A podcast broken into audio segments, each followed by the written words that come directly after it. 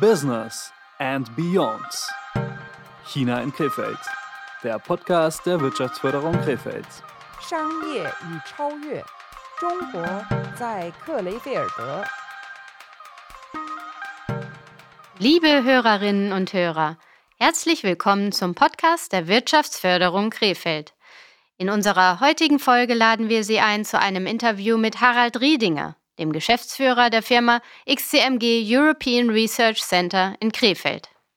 Harald Riedinger stammt aus der kleinen rheinland-pfälzischen Stadt Zweibrücken und ist seit 2019 Managing Director beim XCMG European Research Center in Krefeld. Er ist Diplom-Ingenieur und besonders versiert in Bereichen der Forschung und Entwicklung. Maßgeblich war er an der Entstehung der größten Mobilkrane der Welt beteiligt. Auf internationalem Parkett kennt er sich bestens aus und hat schon etliche Projekte in den USA, China und quer durch Europa erfolgreich geleitet. Sein Talent, multinationale Teams zu führen, kann er nun als deutscher Geschäftsführer eines chinesischen Staatsunternehmens besonders gewinnbringend einsetzen. Von seinem spannenden interkulturellen Alltag spricht er jetzt bei Business and Beyond China in Krefeld. Herr Riedinger, schön, dass Sie meiner Einladung gefolgt sind. Herzlichen Dank. Schön, dass Sie da sind und herzlich willkommen. Ja, vielen Dank, Frau Stams, und vielen Dank für die Einladung. Sie äh, kommen aus äh, Zweibrücken in Rheinland-Pfalz. Ja, stimmt. Äh, was vermisst ein Zweibrücker in Krefeld am meisten? Äh, ja, das ist eine gute Frage. Ähm, wie Sie wissen, bin ich ja zugezogen, bin ja kein gebürtiger Krefelder und ähm, ja, ich pendle, bin die Woche über hier. Und was vermisst man dann am meisten? Ich persönlich denke mal, es ist die Familie. Nun sind Sie Geschäftsführer eines chinesischen Staatsunternehmens. Das ist eine äh, ungewöhnliche Kombination, ein deutscher Geschäftsführer in einem chinesischen Unternehmen. Wie kam es dazu? Zuerst glaube ich mal, das ist gar nicht so ungewöhnlich. Es, es, gibt ja viele chinesische Firmen, die ihre Spitze als, als Doppelspitze ausstatten, also dass man einen chinesischen Geschäftsführer äh, platziert, wie auch einen deutschen Geschäftsführer. Immerhin sind wir ja auch eine GmbH. Und äh, für mich ist es jetzt auch, sage ich mal, nichts Ungewöhnliches, weil ich komme eigentlich aus einem amerikanischen Unternehmen, was vorher ein deutsches Unternehmen war. Das heißt, da musste ich, ohne den Schreibtisch zu wechseln, bin ich da direkt von einem ja, deutschen Unternehmen in ein amerikanisches gewechselt. Und insofern, sage ich mal, ist diese, dieser Schritt, jetzt in ein chinesisches Unternehmen einzutreten, gar nicht so ein großer. Wie ist denn Ihr Aufgabenfeld aufgestellt? Könnten Sie das vielleicht mal in, in drei Sätzen zusammenfassen? Nur drei. ähm, ja, Aufgabenfeld, ich, ich sag mal so, ein Geschäftsführer führt natürlich das Geschäft. Das klingt jetzt allerdings zu banal und es ist natürlich für diese Unterhaltung auch nicht spannend. Ähm, es ist natürlich, primär geht es um eine strategische Ausrichtung, weil äh, wir jetzt nicht, wie das in China zum Beispiel üblich ist, sehr äh, diffizile hierarchische Strukturen haben, sondern wir haben eigentlich eine Organisation mit relativ flachen Strukturen. Für die Zuhörenden folgt an dieser Stelle eine Info zu XCMG. XCMG ist einer der größten Baumaschinenkonzerne Chinas mit Sitz in Quzhou in der Jiangsu-Provinz. XCMG entwickelt, produziert und vertreibt Baumaschinen wie Lkw, Krane und Straßenbaumaschinen. Die XCMG Europe GmbH in Krefeld fungiert dabei als europäische Firmenzentrale des Unternehmens. In Fichtenhain steht die Hydraulik im Mittelpunkt. Hier werden in deutsch-chinesischer Zusammenarbeit neue Antriebssysteme erforscht und entwickelt. Blicken wir nach China. Hier gibt es zahlreiche Stolpersteine. Unbekannte Denkansätze, außergewöhnliche Verhaltensregeln, sogar andere Essgewohnheiten. Ging Ihnen das anfangs auch so? Das ist in der Tat so. Und für uns, wie für jede Nation, glaube ich, ist ein anderer Kulturkreis erstmal ja, fremd, weiß ich nichts mit anzufangen. Und ich glaube, dann ist es ganz wesentlich, äh, ob man sich darauf einlassen will.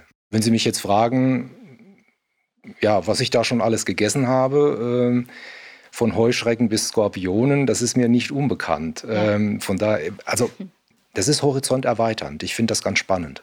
Und was äh, heißt das denn konkret? Inwiefern prägt die interkulturelle Zusammenarbeit äh, im Team äh, Ihren Alltag? Sehr.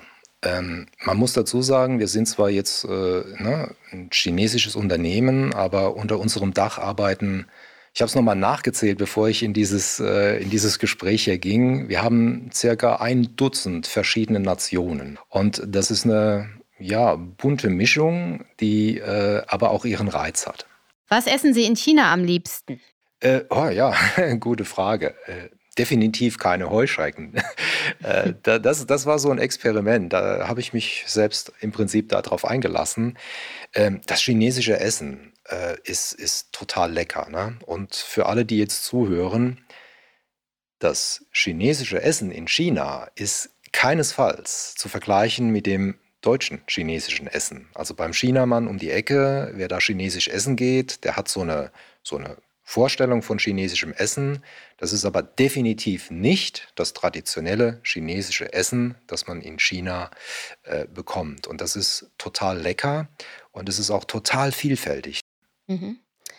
Ähm, TikTok heißt in China Douyin ähm, und es gibt die Social Media App WeChat. Nutzen Sie WeChat? Ähm, ich würde es gerne nutzen, ja, allerdings äh, willkommen in Deutschland. Da gibt es die DSGVO, die Datenschutzgrundverordnung. Die macht äh, die Benutzung solcher Medien etwas, etwas umständlich. Ähm, kann man jetzt sehen, wie man will, aber was ich sagen kann, ist, dass in China, da funktioniert dieses, dieses Leben mit diesen Apps oder mit, mit, der, mit der Funktionsweise dessen, was man damit alles anstellen kann, super toll. Und äh, wer mal in China war und, und sich darauf eingelassen hat, äh, wer mal von A nach B wollte und ein Taxi gebraucht hat, der wird das mhm. zu schätzen wissen. Also wenn ich da mit Kollegen unterwegs bin und sag mal, ja, jetzt machen wir einen Standortwechsel, gehen wir, ne, müssen wir woanders hin, dann zücken die ihr Handy, die machen mit WeChat zum Beispiel sehr viel. Die mhm. rufen dann ein Taxi, dann sagt er schon, komm, da vorne irgendwann, da in zwei Minuten kommt der da um die Ecke, ist ein weißes Auto, Endziffern 735 oder wie auch immer. Und dann ist der auch in drei Minuten da. Dann steigt man ein. Zu diesem Zeitpunkt ist dieses Taxi schon bezahlt. Man fährt dann irgendwo an den Zielort, springt da raus. Derweil hat er mit seinem Handy schon einen Tisch reserviert, Essen bestellt, äh, vom Bankaccount vielleicht noch mhm. Geld irgendwo auf ein anderes Konto transferiert. Sprechen Sie denn Chinesisch? Ähm, ja, es wäre geprahlt zu sagen rudimentär, noch nicht mal das. Also na, die, die Begrüßungsfloskel Ni Hao, äh, das kennen wir, wenn man sich artig bedankt, äh, Shishi, äh, das, das ist mir geläufig. Aber ansonsten äh, erschließt sich mir persönlich die chinesische äh, Sprache noch nicht in dem Maße. Ja. Ist auch relativ schwierig. Die Deutschen sind pünktlich, die Chinesen sind höflich. Stimmen aus Ihrer Sicht diese Vorurteile? Es stimmt schon. Ich sag mal, wenn es um die Höflichkeit der Chinesen geht, da habe ich persönlich wirklich nur die besten Erfahrungen äh, gemacht, unterwegs in China zu sein. Die Menschen sind offen, die sind höflich und äh, das, das kann man nicht anders sagen. Das ist wirklich so. Äh, Sie würden sagen, dass äh, sich diese Gegensätze vielleicht auch ergänzen. Äh, ich sag mal, ergänzend tut sich sicherlich, wenn man es rein auf die technische Ebene jetzt bezieht, aber die, die Arbeitsstile, die ja geprägt sind von diesen kulturellen Unterschieden, ähm, die müssen sich natürlich dahingehend auch ergänzen, dass man so ein bisschen sich auf den anderen einlässt. Sie sprechen von dem gegenseitigen Eingehen aufeinander der Teammitglieder. Ähm, das könnte manchmal eine Herausforderung für die Leitung des Teams darstellen. Ähm, gibt es noch andere Herausforderungen als diese interkulturelle äh, Moderation? Ähm, obwohl das mit Englisch gut funktioniert, ne? das, das muss man so sagen, muss ich aber trotzdem sagen, es ist die Sprache. Was sollte man denn im Umgang mit chinesischen Geschäftspartnern unbedingt vermeiden? Ähm, ganz wichtig meiner Meinung nach ist, nicht gleich mit der Tür ins Haus fallen. Was mir immer wieder mal auffällt, ist dann speziell auch im beruflichen Kontext passiert das natürlich häufig, wenn man im Meeting ist. Dann mhm. vergisst man auch manchmal, ne, wofür ist so ein Meeting eigentlich. Ähm, da erlebe ich das immer, dass der Deutsche dann in so ein Meeting geht und sagt, oh, das ist jetzt ganz toll, ne? das sind jetzt die, die, die Bosse, die sitzen da, mhm. alle Chefs, die wichtigen, mhm. ähm, weil da sind ja noch diese zwei, drei Punkte, die sind immer noch ungeklärt und da gehe ich jetzt in dieses Meeting, wo die Entscheidungsträger sitzen und mhm. bringe meine Punkte vor. Irgendwann ist das Meeting rum, jeder steht auf und verlässt den Raum. Und diese drei Punkte oder vier Punkte, wie auch immer, die mhm. ungeklärten Punkte bleiben ungeklärt. Aber wann finden diese Punkte denn ihre Klärung? Vorher.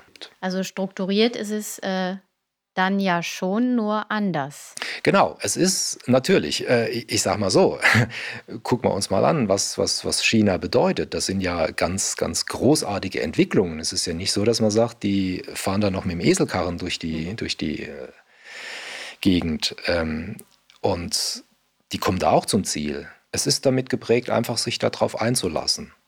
Und nicht zu sagen, ich, ich komme jetzt hier, ich weiß, wie es geht. Ne? Ich, ich komme jetzt aus einer Kultur X. Ich sage jetzt nicht ja. Deutsch oder Italienisch ja. oder wie auch immer. Ich komme aus einer Kultur X und das ist es. Ja. Weil das ist es nämlich nicht. Wir hier, jeder für sich hat nur eine Kultur, aber die Vielfältigkeit da draußen, das ist ja schier unerschöpflich. Und ich glaube, der, der Unterschied, äh, damit umzugehen oder jemand, der damit gut umgehen kann, ist derjenige, der sich darauf auch einlassen will und das dann auch tut. Ähm, dann bedanke ich mich an der Stelle für Ihr Kommen und für das sehr angenehme Interview, Herr Riedinger. Vielen Dank. Ja, vielen Dank für die Einladung, Frau Stamms, und äh, für das nette Gespräch. Sehr gerne und bis zum nächsten Mal. Ja, bis dann.